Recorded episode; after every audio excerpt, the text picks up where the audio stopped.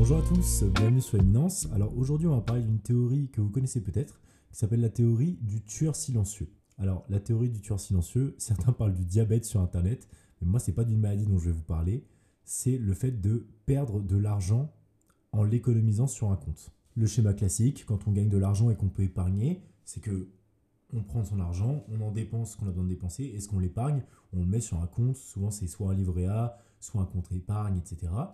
Et en fait, quand on commence à s'intéresser à l'investissement et à l'argent en général et comment en gagner plus, on se rend compte que c'est une mauvaise stratégie à cause de la théorie du tueur silencieux justement. En fait, disons que votre argent, imaginons vous mettez 1000 euros sur un compte épargne et que vous n'y touchiez pas pendant 10 ans. Et bien, en fait, vos 1000 euros, ils vont rester 1000 euros sur un compte épargne, mais tout le reste de la vie va augmenter de par l'inflation.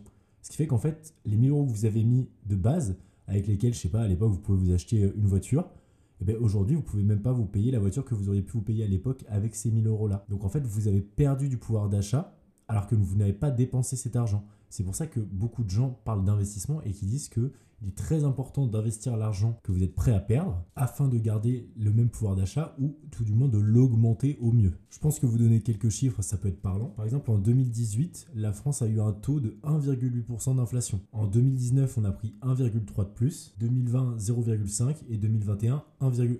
Soit en 4 ans, une augmentation de 4% de la vie quotidienne. Alors, ça dépend les contextes économiques, etc. On va y revenir, mais vous comprenez bien que c'est pas en laissant votre euh, sur un livret A qui vous apporte 1% par an peut-être c'est pas ça qui va vous sauver de l'inflation. Donc en fait, la stratégie de mettre de côté et de tout épargner comme un écureuil pour les temps durs, en soi, elle n'est pas viable parce que oui, l'argent, c'est un chiffre qui ne bouge pas et que vous avez sur votre compte, mais en fait, vous perdez du pouvoir d'achat. Et encore en France, on peut s'estimer heureux, parce que le taux d'inflation, il n'est pas gigantesque. Pour vous citer un exemple de pays où l'inflation est vraiment énorme, le Venezuela, par exemple, en 2020, a connu une inflation de 8000%. Apparemment, c'était dû à la chute du pétrole et à la corruption politique qui règne dans ce pays. On a également le Zimbabwe qui a pris 650% d'inflation en 2020 et l'Iran qui a pris 39%. Alors effectivement, en France, on n'a pas des taux comme ça, mais il faut se dire que sur 10 ans, ça s'accumule et ça monte assez vite et ça tue votre portefeuille à petit feu. Donc je pense que ça, c'est chose qu'on nous enseigne pas, mais qu'il est important de savoir. Donc, je suis pas un conseiller en investissement. Euh, je vais pas vous donner les moyens d'investir parce que je pense qu'il y a d'autres personnes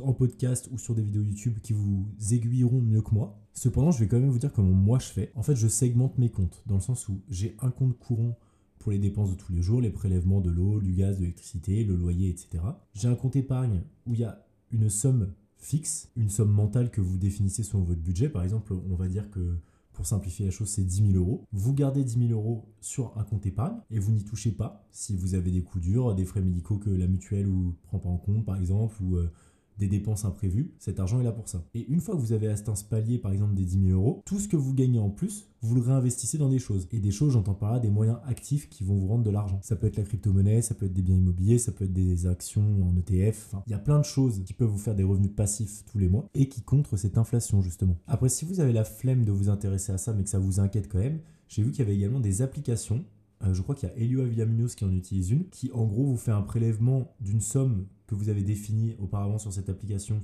tous les mois, mensuellement, à une date pareille que vous avez définie, et qui place par exemple 50 euros en Bitcoin tous les mois.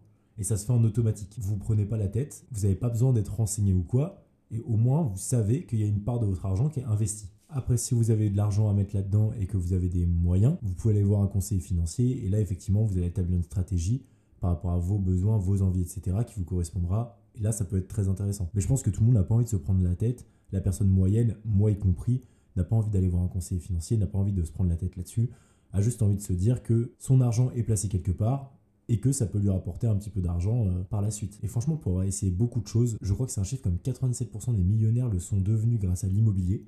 Donc on peut dire que l'investissement immobilier, c'est le plus safe parce qu'en plus c'est quelque chose de palpable, de tangible. Une maison, ça se voit, c'est assuré même si ça brûle c'est quelque chose de physique. Donc niveau investissement, c'est rassurant. Mais le problème, c'est que on peut pas rentrer dans l'immobilier avec un, billet de 500 euros, vous voyez. Soit faut faire un crédit immobilier, soit faut avoir une bonne épargne de côté directement. Donc moi, franchement, j'aurais tendance à plus m'orienter sur des petits portefeuilles vers la crypto-monnaie parce que c'est un monde où vous pouvez investir avec 10 euros par mois si vous voulez. C'est pour les portefeuilles de toutes les tailles, donc ça c'est intéressant. Et bien évidemment, qui dit investissement dit risque de perdre. Mais en fait, en laissant épargner sur votre livret A ou votre compte épargne, vous êtes déjà en train de perdre de l'argent. Donc c'est pas un conseil pour vous forcer forcément à investir dans quelque chose, Mais je trouve ça intéressant de savoir et d'être conscient de ça. Que tous les ans, si vous avez de l'argent sur votre compte et que vous n'y touchez pas en vous disant que vous économisez, etc., et que ça vous fait de l'argent en plus, bah, en fait cet argent perd de la valeur. Et en plus de ça, si vous avez beaucoup d'argent, vous prenez l'impôt sur le revenu en plus. Donc vraiment, quand vous avez une grosse somme d'argent, il est intéressant de l'investir et pas de la garder sur un compte. Voilà, donc on va passer à la rubrique de recommandations culturelles.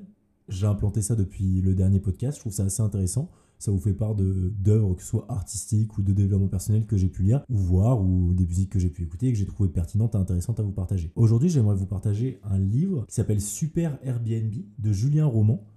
Alors Julien Roman, vous le connaissez peut-être, c'est un investisseur qui a également une chaîne YouTube où il parle de crypto-monnaie, d'investissement immobilier, etc. Et ça, c'est le livre que je suis en train d'étudier, qu'il a écrit quand il a lancé ses Airbnb en 2019, il me semble. Et c'est assez formateur, on comprend bien euh, ce que c'est que la location courte durée, pour ceux qui s'y intéressent un petit peu. Et même pour vous qui juste voulez voyager de temps en temps ou euh, passer par Airbnb pour vous loger, ça vous donne plein de petits tips et petites astuces à savoir repérer une bonne annonce, trouver les arnaques, voir euh, par rapport au prix si c'est trop cher pour ce que c'est, etc. C'est un livre qui fait à peu près 230 pages, donc c'est assez court à lire et c'est vraiment plaisant. Il y a du storytelling et tout, donc voilà. Super Airbnb de Julien Roman, je vous le recommande. Donc je vous remercie de m'avoir écouté. Donc n'hésitez pas à me suivre, éminence podcast. En tout cas, merci de m'avoir écouté et à très bientôt sur Éminence.